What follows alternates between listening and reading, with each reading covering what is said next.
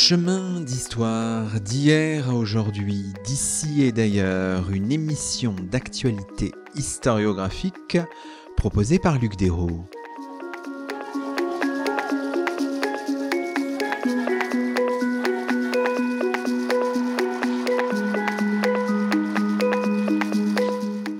Bonjour à toutes et à tous, c'est le 175e numéro de nos chemins d'histoire, le 16e de la cinquième saison, le premier de 2024, une année que nous vous souhaitons malgré toutes les forces contraires, joyeuse et pleine de curiosité. Et nous avons le plaisir d'accueillir à notre micro Lucie Rondeau du Noyer. Bonjour à vous. Bonjour. Lucie Rondeau du Noyer, vous êtes doctorante auprès du Centre international de recherche sur l'environnement et le développement, le CIRED. Aujourd'hui, c'est un épisode particulier que nous vous proposons dans nos chemins, un épisode consacré à l'histoire et au parcours d'une figure oubliée, celle d'Hélène Rittmann ou Le Gaussien, tuée par son mari, le philosophe Louis Althusser, le 16 novembre 1980. Disons tout de suite, et une fois n'est pas coutume, la genèse de cette émission, le 26 décembre 2023, paraissait dans le quotidien Libération un article signé Johanna Luisen, article qui revenait sur la manière dont le féminicide de 1980 avait invisibilisé l'itinéraire et la pensée de celle qui en fut la victime, Hélène Legossien. À la suite de cette publication, Lucie Rondeau du Noyer publiait une série de tweets autour de la figure d'Hélène Legossien. Nous l'avons contactée et avons convenu d'un rendez-vous podcastique. Alors dites-nous peut-être pour commencer cette émission, euh, Lucie Rondeau du Noyer, votre rapport avec euh, l'histoire, le parcours d'Hélène Althusser, Hitman, Legossien, euh, c'est déjà un rapport qui remonte à plusieurs années. Je pense que j'ai vraiment commencé mes recherches sur Hélène Legossien au printemps 2019. Donc j'étais euh, élève à l'école normale supérieure de Paris où elle a été tuée. En revanche, je suis incapable de dire quand est-ce que j'ai appris qu'Hélène Le Gossien ou Rittmann ou Althusser a été tuée. J'ai l'impression que c'est en fait la première chose que j'ai su sur Louis Althusser, que euh, je n'avais pas particulièrement lu euh, auparavant. Donc ça faisait partie des éléments de culture, celui-ci un peu tragique, de l'histoire de mon école. Et donc les élèves ont été à cette époque consultés de manière informelle pour suggérer des noms de salles. Et euh, je me rappelle avoir envoyé euh, un mail au professeur euh, qui nous demandait nos suggestions d'idées, signalant qu'il pourrait être important qu'il y ait une salle Le ou une salle Rittmann pour honorer la mémoire d'une femme dont beaucoup d'élèves savaient à l'époque qu'elle avait été tuée dans les murs même de l'école et où il n'y a pas à l'heure actuelle ni même de plaque pour signaler ça.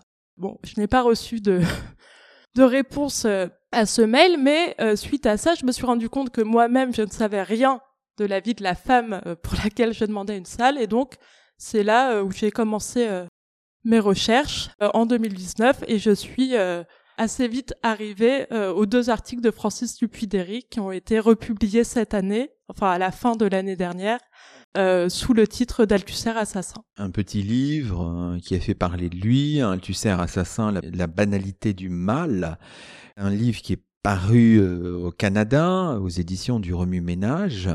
On en reparlera tout à l'heure. Vous êtes assez vite aperçu qu'il était difficile de de trouver euh, des éléments même pour restituer sa vie, euh, des éléments qu'elle a écrits, alors c'était une intellectuelle, enfin, etc. Une personne un peu insaisissable finalement. Alors, je pense que la difficulté à trouver des informations euh, sur Hélène Rittmann ou Hélène Althusser vient de la diversité de ces noms, puisque si il est vrai que si on fait une recherche Google, donc c'est ce que Francis Dupuy-Derry dit faire dans son article, en utilisant le nom Hélène euh, Rittmann ou le nom Hélène Althusser, on ne trouve que des informations sur euh, son meurtre. Et quand j'ai commencé euh, mes recherches, on était redirigé vers un article Wikipédia rédigé uniquement en anglais, où il y avait des éléments sur sa vie avant la Seconde Guerre mondiale et des éléments sur son meurtre. Et donc ce qui m'avait le plus frappé, c'était cette béance entre 1945 et 1980 qui est finalement la période où elle a vécu avec Althusser. Et j'ai compris que cela venait du fait que, à cette période, elle a fait le choix de prendre un pseudonyme qui est le pseudonyme d'Hélène Le Gossien, et c'est sous ce nom qu'elle a écrit toute son œuvre. À partir du moment où sur Google on fait la recherche Hélène Le Gossien, qu'on va euh, fureter dans Google Livres, qu'on va sur euh, Gallica, qu'on va dans le catalogue de la BNF, qu'on va dans les archives de l'IMEC, il n'y a plus de silence, il y a des titres qui sont des titres difficilement accessibles, mais c'est en utilisant le nom de Le Gossien qu'on peut faire réapparaître euh, son œuvre et euh, cette période longue de sa vie, de 35 ans, entre 1945 et 1980. L'IMEC, je le rappelle pour nos auditeurs, l'Institut Mémoire de l'édition contemporaine, dont les bâtiments, dont le siège est maintenant euh, juste à côté de, de Caen, à l'abbaye d'Ardennes, où sont conservés les papiers de, Louis Althusser, hein, c'est ça. Oui, où il y a un large fonds Louis Althusser qui fait partie des, fonds qui sont les plus consultés mais où j'ai eu la surprise de découvrir qu'il y avait aussi, et donc ce fonds pourrait s'appeler le fonds Louis Althusser et Hélène Le Gossien Rittmann Althusser, il y a un certain nombre euh, d'archives qui sont des archives produites par euh, Hélène Le Gossien, qui sont euh, de la correspondance, des archives privées, ce qu'elle a produit dans le cadre de ses activités professionnelles, et ça, ça correspond à un volume important. Et je dirais que ça c'est la deuxième phase importante euh, de mes recherches. C'est quand j'ai compris que pour euh, retrouver Hélène Le Gossien il allait euh, falloir quitter Paris et les murs de la BNF et me rendre à l'IMEC plusieurs semaines. Alors on va revenir à cet itinéraire là mais bon arrêtons-nous quand même un instant sur le meurtre de 1980, qui n'apparaît finalement comme un féminicide, Lucie Rondeau du Noyer, que depuis peu. Une hypothèse, euh, rappelez-vous, qui accourt dans les milieux scientifiques depuis une quinzaine d'années seulement. On est quand même euh, avant euh, la vague MeToo. Hein. Il y a déjà cette réflexion à la fin des années 2000. Dès la fin des années 2000, euh, un certain nombre euh, d'articles et d'ouvrages euh, sont publiés par des psychologues sociaux ou par des sociologues spécialistes de ce qu'on appelait encore à l'époque le crime passionnel. Et donc il y avait un enjeu à nommer ça féminicide. Et ça c'est un enjeu qui est porté par des chercheurs, des chercheuses et par des militants et des militantes féministes depuis bien avant MeToo. Et ça, c'est aussi quelque chose qui m'a frappé euh, pendant mes recherches, c'est que je pense que les choses ont été amplifiées par MeToo, mais que euh, ce besoin euh, de connaissance et de reconnaissance de Hélène Le Gossien est quelque chose qui concerne un certain nombre d'acteurs depuis le meurtre même.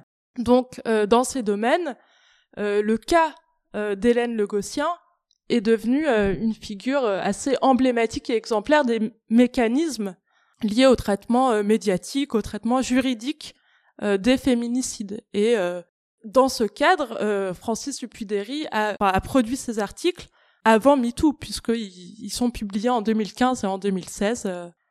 Donc il, me semble que ce qui se passe aujourd'hui, c'est que grâce à l'édition sous forme de livre des travaux de Francis Dupuydery et grâce à la couverture de Libération et au travail qui a été fait par Johanna Luisen, on donne un écho très important, médiatique et sans précédent, à une qualification qui est utilisée dans certains milieux depuis à peu près une quinzaine d'années. Oui, l'année 2023 est importante parce que c'est à la fois l'année de publication de ce livre, Althusser assassin, la banalité du mal, par Francis Dupuy-Derry, c'est la publication de l'article de de libération, mais c'est aussi la mobilisation un peu plus tôt dans l'année, hein, le 8 mars 2023, à l'école normale supérieure, pour renommer, dont on parlait tout à l'heure, renommer une salle de l'école et y poser une plaque en l'honneur euh, d'Hélène Legossien-Rittmann, trois ans euh, après l'apparition d'un tag proclamant euh, sur cette même euh, sur un des murs de cette école normale supérieure CJ Hélène Rittmann assassinée par Althusser. Cette mobilisation là, elle compte aussi. Tout à fait, et je pense que cette mobilisation là montre que là aussi il y a eu des des changements importants ces dernières années et que des questions ou des problématiques que les étudiants de l'ENS pouvaient se posaient depuis longtemps, on trouvait à se cristalliser et surtout se sont, euh, comment dire, exprimés sous une forme euh, collective. Alors qu'avant, moi je me rappelle que quand j'ai commencé à aller chercher les livres d'Althusser dans la bibliothèque de l'ENS, j'avais trouvé entre les pages des livres d'Althusser quelqu'un qui avait écrit en tout petit un mot justice pour Hélène Rittmann. Donc c'était vraiment de l'ordre de la micro-protestation, tout comme moi c'était de l'ordre de la demande extrêmement individuelle quand j'avais envoyé ce mail pour nommer une salle Hélène Logosien. Donc ce qui a changé, c'est, euh, je pense à partir de l'année 2020, c'est que euh, c'est devenu un enjeu de mobilisation collective, d'abord de la part euh, d'un des collectifs féministes de l'ENS, et ensuite il est important de rappeler que cette décision de nommer officieusement, et cette décision un peu de base des élèves de nommer une salle ou de renommer une salle qui s'appelle toujours la salle Aaron du point de vue de la direction de l'ENS, euh, s'est faite dans un contexte de forte mobilisation et a été portée par les militantes féministes de l'ENS, mais plus généralement par le comité de mobilisation de l'école au moment de la réforme des retraites.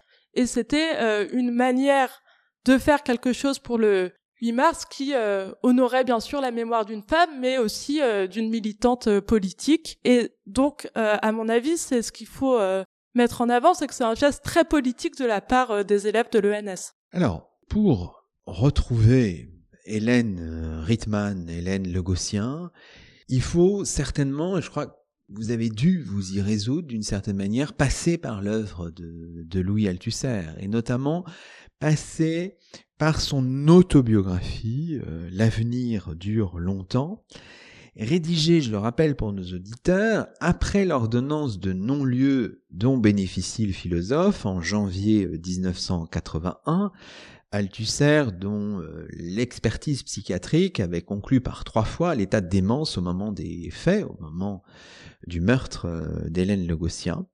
L'autobiographie est parue en 92, soit deux ans après la mort du philosophe. On a des éditions de poche qui sont intéressantes parce qu'il y a aussi des lettres d'Hélène Legossien. Il y a un certain nombre de documents euh, annexes tout à fait passionnants.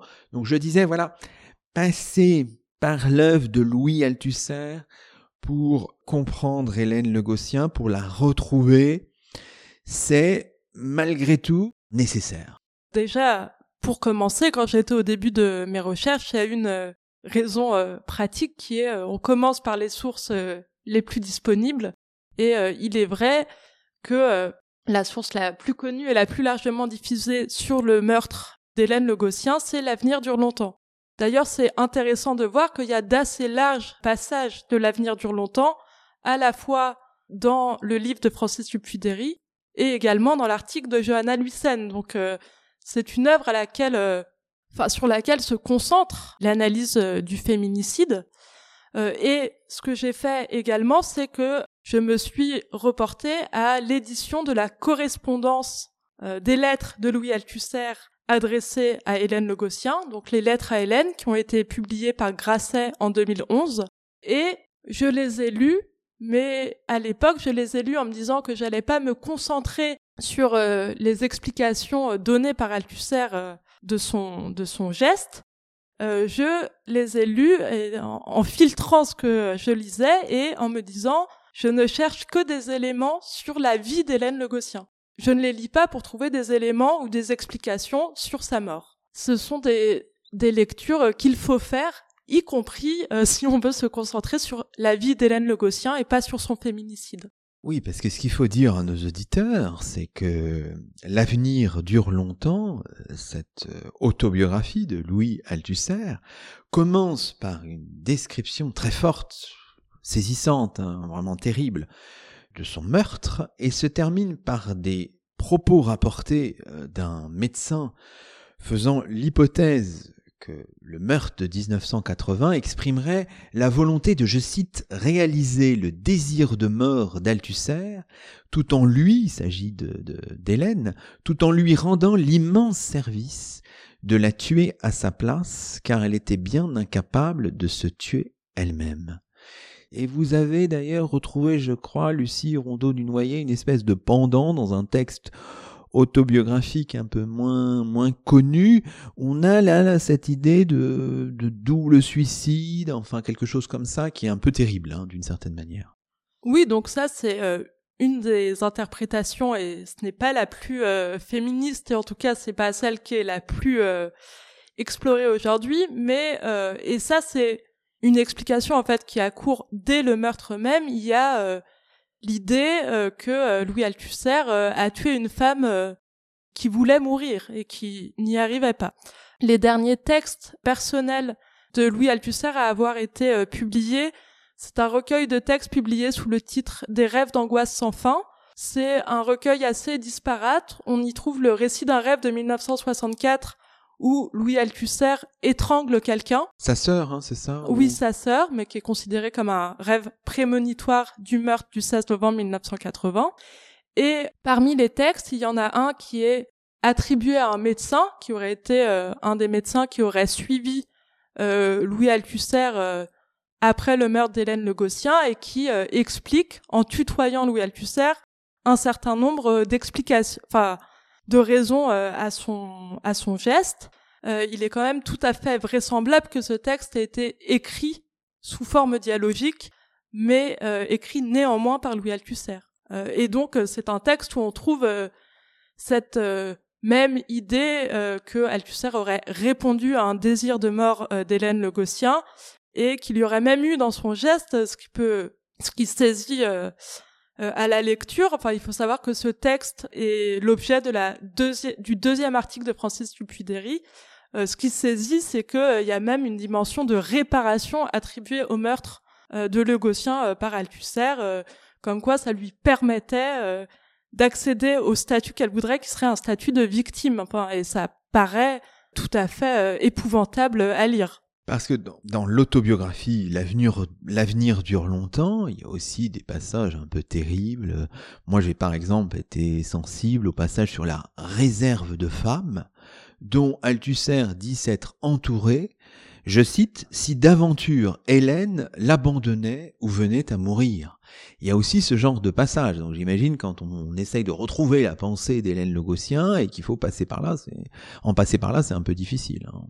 Oui, alors après ça, je pense que tout comme euh, les explications du féminicide, euh, les relations euh, sentimentales et affectives de Louis Althusser, j'ai aussi décidé au début de ma recherche que c'était pas les éléments sur lesquels j'allais me concentrer et je pense que ça relevait même de de la protection pour continuer cette recherche. Mais en tout cas ça fait enfin ça fait partie des des passages qui aujourd'hui euh, choque et interroge, euh, interroge la, la, relation que pouvaient avoir euh, Louis Althusser et Hélène Le Gossien, mais encore une fois, ça fait pas partie des aspects sur lesquels j'ai décidé de me de me focaliser, puisque je me suis plutôt tournée vers les aspects intellectuels et professionnels de la vie d'Hélène Le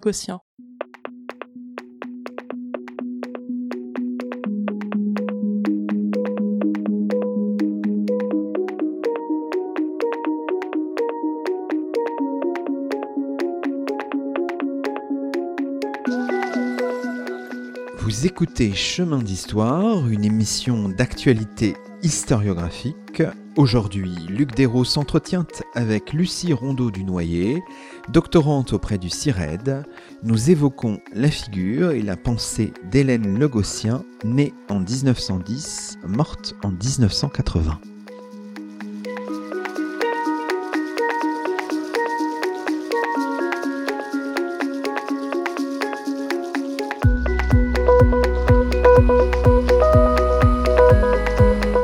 Alors, dans la deuxième partie de cette émission, on va essayer, autant que faire se peut, de retrouver Hélène Le Gossien, en donnant quelques éléments biographiques, en sachant que c'est un parcours qu'on va dessiner forcément pointillé. Hein. tout n'est pas bien connu. On a des éléments un petit peu sur sa, sur sa famille, ses parents, son, son frère, euh, Lucie Rondeau du Noyer. Tout à fait, et on a euh, des éléments euh, biographiques relevant de l'état civil de la famille de Rittmann qui sont présent dans un livre qui a été publié en 2021 sur un tout autre sujet et qui concerne les cinémas Rittman, puisque euh, le nom Rittman est plus connu euh, des cinéphiles que des spécialistes de philosophie et de sociologie, puisque Joseph Rittman, qui est un des un des frères aînés euh, d'Hélène, Hélène Rittman était la quatrième d'une fratrie de quatre, a été le propriétaire de beaucoup de cinéma dans le 14e arrondissement et notamment du cinéma Le Bretagne qui vient de fermer ses portes. Joseph Rittman puis sa fille Benjamin Rittman sont des figures du Paris euh, cinéphile et euh, des euh, journalistes spécialisés dans le cinéma leur ont consacré un ouvrage à eux, à leur cinéma, qui permettent de retracer donc l'état civil d'Hélène. Donc ses parents sont venus de l'actuelle Biélorussie, Benjamin Rittman et Rebecca Mlotkin. Ils sont venus en, en France dans la première décennie du XXe siècle. Ils tenaient une épicerie dans le 18e arrondissement et ils se sont mariés en 1915, c'est-à-dire après la naissance de leurs euh, quatre enfants, et notamment de leur dernier enfant, Hélène, qui est née le 15 octobre 1910. Euh, et ensuite, pour le reste des éléments euh, biographiques sur la vie d'Hélène Rittmann, tant qu'elle ne s'appelait que Hélène Rittmann, donc jusqu'à la Seconde Guerre mondiale, on trouve un certain nombre d'éléments dans la biographie que Yann Moulier-Boutang a consacré à son mari. En fait, il y a un chapitre entier qui s'appelle La femme et le parti, où euh, on trouve des éléments euh, factuels sur euh, la vie d'Hélène Rittmann. Donc on sait qu'elle a étudié, qu'elle a une licence S-lettres d'histoire. On sait que pendant ses études, elle a commencé à militer au PCF, notamment dans la section du 15e arrondissement. Et sous des modalités qui restent encore à éclaircir, on trouve parfois qu'elle a été assistante, on trouve parfois qu'elle a été secrétaire de coordination. Euh, on sait qu'elle a participé à des tournages de euh, Jean Renoir, donc notamment euh, le tournage de La Marseillaise et le tournage de La vie est à nous. Et il n'y a pas de hasard puisque ce sont les deux films de Renoir qui sont le plus emblématiques de ces liens avec le PCF. ce qu'on peut trouver aussi, c'est que il y a une archive assez intéressante d'un comité euh, qui avait été monté euh, par euh, les surréalistes à l'époque où ils étaient proches du PCF et il y a un, un compte rendu de réunion où on voit des snows bretons qui prennent la parole. Et à un moment il y a une Ritman qui prend la parole et on se dit que peut-être c'était Hélène. Donc ce qu'on sait c'est que en tout cas elle était proche des milieux culturels du PCF et qu'elle était militante au PCF quand commence la Seconde Guerre mondiale. Alors la Seconde Guerre mondiale, c'est un moment important, mais euh, là aussi, et par définition presque, les éléments sont difficiles à saisir.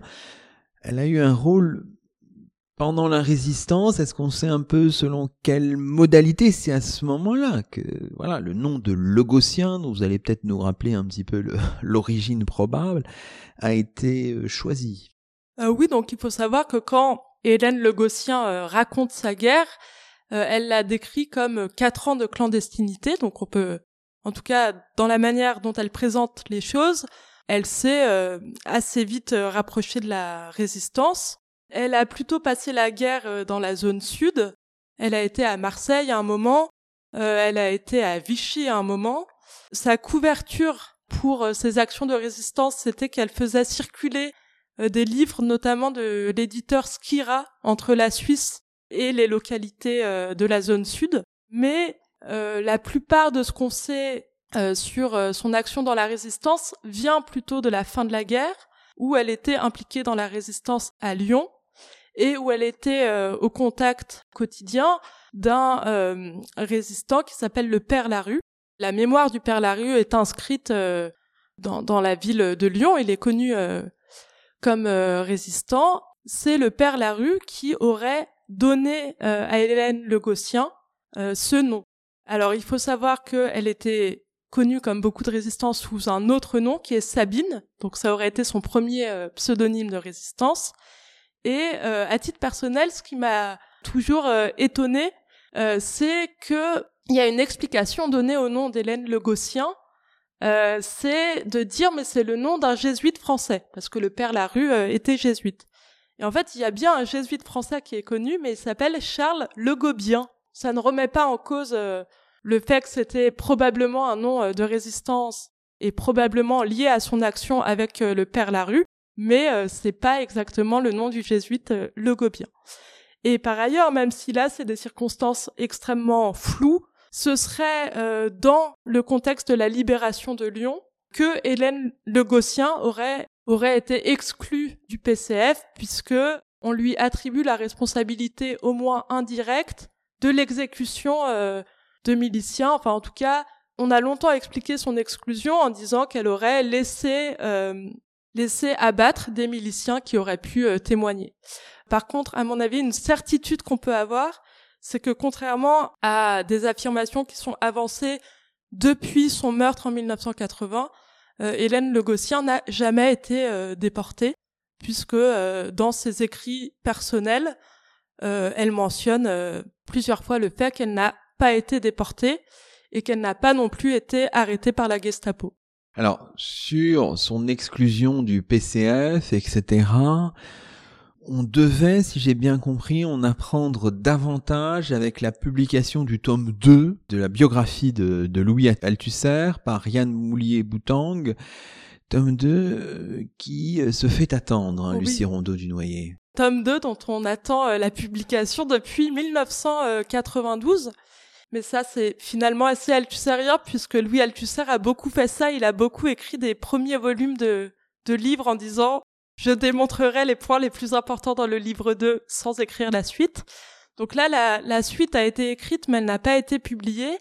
Cette non-publication du tome 2 a pu contribuer à faire grossir euh, l'atmosphère de mystère autour euh, d'Hélène Le Gossien, puisque euh, Yann Moulier-Boutang explique qu'à force d'enquête, il a trouvé la véritable raison de l'exclusion du PCF d'Hélène Le Gossien, qui ne serait pas liée à la libération de Lyon, qui ne serait pas non plus lié à la version euh, un peu euh, mondaine qui a beaucoup été euh, rapportée. Donc il y a un épisode de la chronique mondaine des intellectuels communistes qui explique l'exclusion du PCF par le fait que lors d'un de ses allers-retours entre la Suisse et la France, Hélène Le Gossien aurait oublié de rapporter des bas de soie à Elsa Triolet, qui était à l'époque en clandestinité, et que la rage de Louis Aragon aurait poussé Aragon à demander au PCF l'exclusion euh, d'Hélène Le Gossien euh, pour ce motif, mais ça semble euh, assez peu sérieux. Mais tant qu'on n'aura pas l'explication promise par Yann Moulier-Boutang, ça laissera le champ libre soit à des explications mondaines, soit au, fait que les, circonstances floues de la résistance ne permettent pas de comprendre pourquoi elle a été exclue du PCF. On sort de cette Seconde Guerre mondiale. Comme vous l'aviez dit tout à l'heure dans la première partie de cette émission, euh, là, il y a euh, un intérêt pour la chronique de film. Euh, on en a, vous en avez retrouvé un certain nombre. Une chronique du film soviétique Camarade P, publié dans Combat le 2 novembre 1944. Et puis trois textes critiques au milieu des années 1950 dans la dans la revue esprit. Donc là, c'est plutôt vers, euh, vers ce domaine-là que semble tendre à ce moment-là Hélène Le Gossien. Oui, donc parce qu'Hélène Le Gossien euh, a l'espoir, après la Seconde Guerre mondiale, euh, de se reconstruire comme tous les Français et les Françaises, et elle espère être en mesure de réintégrer le milieu cinématographique dans lequel elle a évolué avant la Seconde Guerre mondiale. Euh, ça paraît euh, difficile, notamment parce que euh, son exclusion du PCF la coupe du milieu cinématographique communiste auquel elle était bien intégrée. et donc, jusqu'à assez tardivement, jusqu'en 1959, Hélène Le Gossien va essayer par différents biais, mais qui échouent les uns après les autres, de réintégrer le milieu culturel qui était le sien, tout en faisant à côté des activités alimentaire. Euh, elle a notamment euh, tapé un certain nombre de mémoires de normaliens pour euh, gagner sa vie puisque, et ça c'était vrai avant la guerre, les périodes où elle n'était pas impliquée dans des entreprises culturelles, elle gagnait sa vie comme sténodactylographe.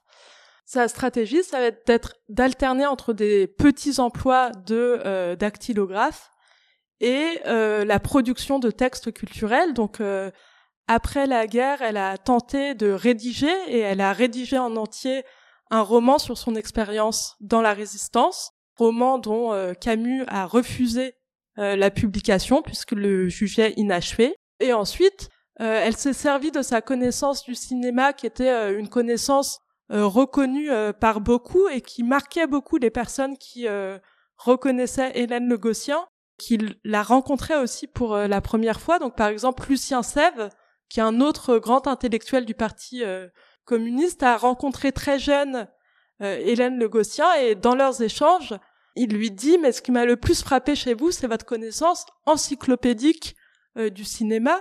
Les gens étaient aussi impressionnés par le fait qu'elle connaissait Renoir, mais elle connaissait aussi Visconti, qui avait été assistant de Renoir.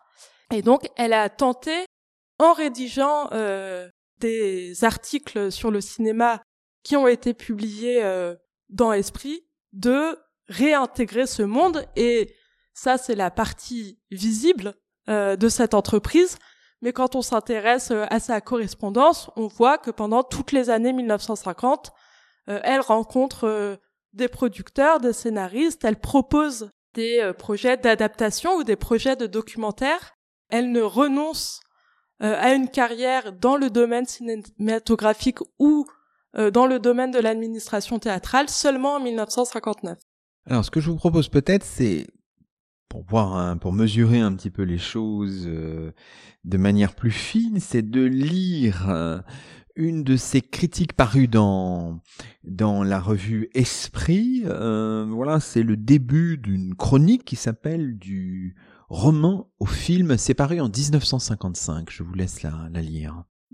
On sait que les servitudes économiques qui pèsent sur la production française se doublent d'interdits idéologiques et politiques, qui mettent nos réalisateurs dans la quasi-impossibilité d'aborder dans un sujet original les préoccupations dominantes de notre temps. Des œuvres comme Avant le déluge ou L'ère de Paris, qui s'en inspirent et annoncent ainsi un tournant positif, sont encore des exceptions. Seul le sexe, le banditisme et le crime passionnel, qui les résument, ont toute liberté de s'exprimer. On sait à quelle médiocrité ces thèmes condamnent la plupart des films occidentaux. Par contre, fort du prestige d'une œuvre appartenant au patrimoine littéraire, un réalisateur peut échapper à la déshumanisation qui s'exerce sur le cinéma et y trouver ce minimum de liberté, d'audace créatrice et de vérité humaine sans lesquels aucun talent, aussi grand soit-il, ne peut s'épanouir. Là, il y a une attaque aussi contre le la production euh, américaine, là, hein, c'est clair. Tout à fait. Dans, dans les raisons que Hélène Le mettait subjectivement en avant dans son incapacité à réintégrer le milieu euh, cinématographique, elle ne mentionne jamais la rupture de ses liens avec le PCF. En revanche, euh, elle mentionne constamment l'état qu'elle juge déplorable de la production cinématographique, puisque là c'est dit implicitement, mais Hélène Le Gossien estime que après les accords Bloombergs euh, de 1946, le cinéma français a été mis sous coupe réglée par l'impérialisme euh, américain. Il y a une lettre assez amusante de 1952 où elle croise les touristes américains dans un train et elle leur elle leur impose une grande diatribe contre la guerre en Corée, mais aussi sur l'état euh, de la production cinématographique euh, française. Donc elle ne met pas tout sur le même plan, bien entendu. Elle a euh, l'impression que c'est le contexte géopolitique qui empêche le cinéma français de reprendre après la Seconde Guerre mondiale. Et ce qui est aussi frappant, je trouve, dans, dans ce texte, c'est de voir que dix ans ou même plus de dix ans après son exclusion du PCF, Quelques années après son exclusion du mouvement de la paix qui était lié au PCF, euh, Hélène Le reste très fidèle euh, à la ligne d'un parti euh, qui l'a renvoyé. Poursuivons notre cheminement chronologique. Donc, à partir de 1959, Hélène Le Gossien travaille à plein temps dans le domaine du développement économique et social. Elle est notamment employée par la Société d'études et de développement économique et sociale jusqu'à son départ à la retraite en 1975. Présentez-nous peut-être un peu cette, cette société, on connaît un petit peu son histoire, son rôle. Alors donc la, société euh, d'études et de développement économique et social, la CEDES, euh, est une société qui a un statut euh, assez particulier et ça va avoir une incidence sur la relative inaccessibilité de l'œuvre d'Hélène Le Gossien, puisqu'il s'agit d'une filiale privée de la Caisse des dépôts et des consignations. Et donc, en tant que filiale privée, c'est une filiale, donc elle vise à gagner de l'argent en vendant de la production scientifique. Donc, tous les rapports auxquels participera Hélène Le sont des rapports confidentiels qui sont vendus soit à des États, soit à des sociétés. Par exemple, Hélène Le a écrit un rapport sur les conséquences des implantations d'une autoroute sur euh, la paysannerie. Ça, ça a été vendu à une société d'autoroute. Et d'un point de vue des historiens et des historiennes, puisqu'il s'agit d'archives privées, il n'est pas possible de consulter les archives de la CEDES. On ne sait même pas où elles sont. Elles ont été localisées à Blois dans un entrepôt en 2010, mais depuis on a perdu la trace. Et pour ce qui est de l'activité, la CEDES fait partie de ces euh, organismes de conseil parapublic qui ont euh, pour fonction euh, d'assister d'un point de vue technique et scientifique des sociétés ou des États. Et ce qui est intéressant dans le cas de la CEDES, c'est que la CEDES peut conseiller des portions de la France qui sont considérées comme sous-développées. Par exemple, Hélène Le Gossien va faire une enquête dans les Basses-Pyrénées ou alors une enquête dans certaines régions euh, agricoles de la France qui sont considérées comme euh, en marge euh, du développement économique général des Trente Glorieuses. Mais la CEDES a aussi des activités de conseil pour le développement économique et social de, à l'époque, ce qu'on appelle l'Afrique noire, et donc en fait des États d'Afrique qui ont été très récemment décolonisés, peu de temps avant ou peu de temps après la fondation de la CEDES qui est fondée en 1959 elle est embauchée parce que elle avait eu précédemment, inscrivons ça dans son itinéraire, des activités qui peuvent se rapprocher de ce qu'elle fera finalement à la CEDES euh, auprès de l'OECE e, qui est l'ancêtre de l'OCDE, c'est ça, Lucie Rondeau du Noyer Tout à fait, donc ça c'est l'ironie euh, de l'histoire, c'est que quand Hélène Le Gossian fait ses grandes diatribes euh, sur l'impérialisme américain, euh, un de ses emplois consiste à être euh, et dactylographe auprès du service d'édition de l'OECE. E. On rappelle que l'OECE e a été fondé en 1948 pour pousser à la coopération et à la coordination économique de tous les États européens qui avaient accepté le plan Marshall. Hélène Le Gossien n'est pas toujours ravie quand on lui demande de taper des choses pour des officiers américains du SHAPE euh, elle ne s'exécute pas de bonne grâce et même parfois euh, elle refuse pour des motifs politiques. Cependant, ce qu'a réussi à faire Hélène Le Gossien à l'OECE e et ce qu'elle réussira aussi à faire à la CEDES, c'est qu'elle est embauchée pour faire des travaux non sociologiques, donc pour être dactylographe, et euh, elle parvient à gravir les échelons et à sortir chargée d'études de l'OECE. Elle en sort en 1955 et entre 1955 et 1959, c'est là où euh, elle essaye pour la dernière fois de réintégrer le milieu euh, culturel. Et en tant euh, qu'emploi complémentaire, elle va participer à deux enquêtes de terrain pendant ce temps-là, qui sont des enquêtes faites par des grandes figures du CES, du Centre d'études sociologiques, qui est fondé après la Seconde Guerre mondiale. Elle va participer, comme une cinquantaine d'autres personnes, à ce qui sera la grande enquête de terrain d'Alain Touraine, qui a donné lieu dix ans plus tard au livre La conscience ouvrière. Donc là, elle va aller administrer des questionnaires à la chaîne auprès euh, de mineurs. Et en 1958, euh, elle va faire une étude beaucoup plus euh, qualitative, qui va beaucoup plus lui plaire, pour le compte de Pierre Naville. Et ça, c'est, elle participe à une étude sur l'automation du travail humain. Et à titre personnel, elle est allée enquêter à l'imprimerie nationale auprès des ouvrières pour voir euh, comment le travail des ouvrières changeait suite à l'automation de la production des annuaires téléphoniques. Et ce qui est assez frappant, c'est que euh, elle va enquêter sur des ouvrières qui ne font pas un travail extrêmement différent euh, du sien quand elle était varitypiste. C'est par ces deux expériences, auprès de Touraine et auprès de Naville, qu'elle s'est révélée une bonne sociologue de terrain. Pour ce qui est de son son parcours euh, à la CEDES, il est en quelque sorte parallèle à celui euh, de l'OSCE puisqu'elle est embauchée euh, via une relation Claude Alfanderi. Elle est d'abord embauchée comme documentaliste, qu'elle est embauchée pour fonder et diriger le service de documentation, ce qu'elle fait environ quatre ans. Et à partir de 1963-1964, elle réussit à passer au statut de chargée d'études comme sociologue et là, elle va produire à la fois des textes méthodologiques et théoriques et euh, aussi des enquêtes de terrain auprès de euh, populations paysannes françaises.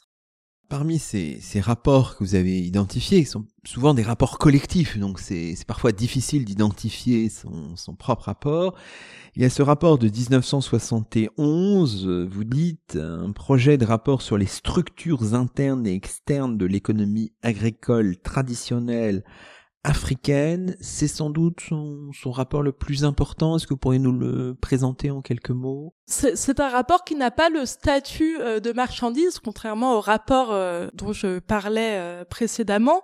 C'est pas du tout un rapport final qui va être vendu à un État africain. C'est en fait un rapport interne qui va permettre à Hélène Le une bien plus grande liberté de ton. Et c'est pour ça qu'à titre personnel, je trouve que c'est son rapport le plus important puisque elle va expliquer à ses supérieurs et à ses collègues économistes et agroéconomistes, puisque il y a peu de sociologues à la CEDES, il y a avant tout des économistes et des agronomes, elle va leur expliquer les raisons euh, des échecs répétés des opérations de développement rural que euh, mène la CEDES ou euh, auxquelles la CEDES participe en Afrique noire. Ça fait partie, elle utilise elle-même le terme des travaux en chambre d'Hélène Le Gossien, qui n'a jamais fait des enquêtes de terrain en Afrique. Et ce qui est intéressant, c'est qu'elle va se servir euh, de ses lectures et de sa bonne connaissance euh, de l'actualité euh, des travaux marxistes en France pour proposer des explications aux échecs répétés de la CEDES. Donc, un rapport d'une grande liberté de ton et aussi un rapport qui montre le fait que euh, Hélène euh, Le était très intégrée aux échanges euh, et à l'élaboration de la pensée marxiste de son temps. Ce que je vous propose, c'est qu'on lise un extrait, un passage que vous avez identifié, où Hélène Le Gossien propose des solutions justement aux échecs du développement. Hein. c'est à la page 76 du rapport. Voici cet extrait. Qui ne reconnaîtra enfin, pour résumer ses réflexions, qu'en contraignant les unités de production lignagères à répondre au modèle de l'entreprise, on tranche dans le vif des rapports de parenté qui sont la terre nourricière des rapports de production lignagés et que le produit de cette chirurgie sociale ne peut être qu'un objet mort-né malgré sa prétention à incarner l'avenir. Il y a un style hein, qui se dégage tout de suite, euh, Lucie Rondeau du Noyer. Oui, et c'est euh, une qualité euh, qui était souvent reconnue à, Hélène Le c'était le fait que dans ses lettres ou dans ses textes qui n'étaient pas destinés à circuler, c'est quelqu'un qui a un style extrêmement vivant, un style imagé. D'ailleurs, dans, sa correspondance, elle, elle dit parfois euh, j'aimerais que mes lettres soient aussi réussies euh, que mes notes. Donc pour elle, ses notes internes euh, à la CEDES sont son chef-d'œuvre. Aussi, ce qui est intéressant dans ce dans cet extrait et dans ce rapport, c'est qu'il y a au moment où elle écrit, donc au tout début des années 1970, il y a un grand malaise dans le monde du développement. les acteurs occidentaux qui participent au développement de ce qu'on appelle à l'époque le tiers-monde ont bien conscience de leurs échecs. Euh, il y a des questions, il y a des enquêtes. Euh, en fait, cette note répond à, à, la demande pressante de ses collègues qui disent mais qu'est-ce qu'on fait mal pour que nos opérations de développement rural euh, échouent? On a une, une réponse clairement marxiste, comme le montre l'utilisation du terme de rapport de production. Et aussi, on a une réponse qui est très représentative de la pensée euh, du développement qu'avait Hélène Le en tant que penseuse du développement, elle pense que le développement comme opération politique et économique échoue parce que les acteurs occidentaux sont prisonniers de leur ethnocentrisme et sont aussi prisonniers d'explications uniquement psychologiques de ce qu'on appelait le retard euh, ou le sous-développement des pays. Et elle, explique qu'il faut sortir euh, de ce cadre eurocentré et qu'il faut partir euh, à la découverte euh, du fonctionnement des sociétés africaines qu'on entend transformer. Alors poursuivons un peu les choses, nous, arrivons euh, vers la fin de la vie d'Hélène Le Gossien, donc l'action après sa retraite est quand même euh, intéressante aussi, hein, et notamment, euh, et le, Johanna Luisen y revenait dans son article de, Libération du 26 décembre dernier, l'enquête sur la vie familiale des ouvriers français, elle se rend à Port-Debout régulièrement, et très peu de temps avant, avant d'être tuée par Louis Althusser, avec le soutien de la mairie communiste, donc dans le sud de la France, la complicité d'une équipe de, chercheurs locaux. Et en 84, ce collectif de chercheurs publie un rapport intitulé Du chantier naval à l'usine, la mémoire ouvrière de Port-Debout. Et je crois que ce, rapport est dédié à Hélène Legossien-Rittmann. Oui, tout à fait. Donc, je pense que sur la retraite euh, d'Hélène Legossien, il y a deux points importants euh, à signaler. Le premier, c'est que comme euh, sa vie entière, la, la, retraite d'Hélène Legossien va être partagée euh, entre des temps de contraintes, notamment de contraintes économiques. Donc elle va continuer euh, à faire ce qu'elle faisait pour la CDS euh, par rapport à des thèmes qui ne l'enchantent pas forcément. Donc elle continue un peu en freelance à faire du conseil économique. Mais pour elle, la retraite est aussi l'occasion d'espérer concrétiser son grand projet. Il faut savoir que cette enquête à Port-Debout était censée être la première étude de cas d'un projet beaucoup plus ambitieux qu'elle a rédigé, qu'elle a présenté euh, à des chercheurs euh, qu'on connaît bien. Enfin, donc par exemple la mouture de ce projet sur l'idéologie ouvrière, elle l'a envoyé euh, à Gérard Noiriel, qui à l'époque était tout jeune, et qui lui répond que c'est un peu abstrait pour de l'analyse concrète des situations concrètes. Mais Hélène Le Gossien voit dans sa retraite l'occasion d'enfin faire euh, de la sociologie du sujet qui la passionne depuis qu'elle a commencé à militer pour le PCF, à savoir de la sociologie du prolétariat euh, français, puisqu'elle a beaucoup eu l'occasion d'étudier la paysannerie dans un contexte professionnel, ce qui l'a intéressé, puisque par ailleurs c'est quelqu'un qui a, dès les années 50, elle est assez préoccupée par le sort des paysans et euh, elle dit à Louis Althusser euh, de transmettre à ses camarades du PCF que le PCF devrait un peu plus prendre en considération la question paysanne. Mais euh, néanmoins, le projet d'Hélène Legossien à la fin de sa vie, c'est d'étudier ce qu'elle appelle l'idéologie ouvrière et aussi d'étudier pourquoi la, la, classe ouvrière française est dans un tel état de malaise alors même qu'on est censé sortir de trois décennies de haute croissance. Port debout, ça a été, euh, grâce au soutien des acteurs locaux et de la mairie communiste, une manière pour elle de faire euh, des entretiens. Et il y a beaucoup d'entretiens retranscrits à l'IMEC qui font partie des, des euh, documents les plus touchants, je pense, dans le fond d'Hélène Legossien. Mais elle était aussi prête à collaborer aux activités de son mari, parce que Hélène et Louis Althusser sont mariés depuis 1976. Et en 1980, Louis Althusser était en fait sur le point euh, d'avoir son propre centre de recherche à l'ENS, enfin consacré à la question euh, de l'idéologie ouvrière. Hélène Logossien avait vraiment participé à la formulation euh, du projet scientifique qui était bien sûr porté par son mari du fait de sa notoriété et elle espérait aussi par ce biais-là avoir accès à des crédits de financement pour se rendre ensuite à Caen et dans beaucoup d'autres régions puisque c'était vraiment censé être le premier jalon d'une enquête euh, comparative très ambitieuse et qu'elle n'a pas pu réaliser du fait qu'elle a été tuée le 16 novembre 1980. On arrive à la fin de notre émission, euh, Lucie Rondeau du Noyer.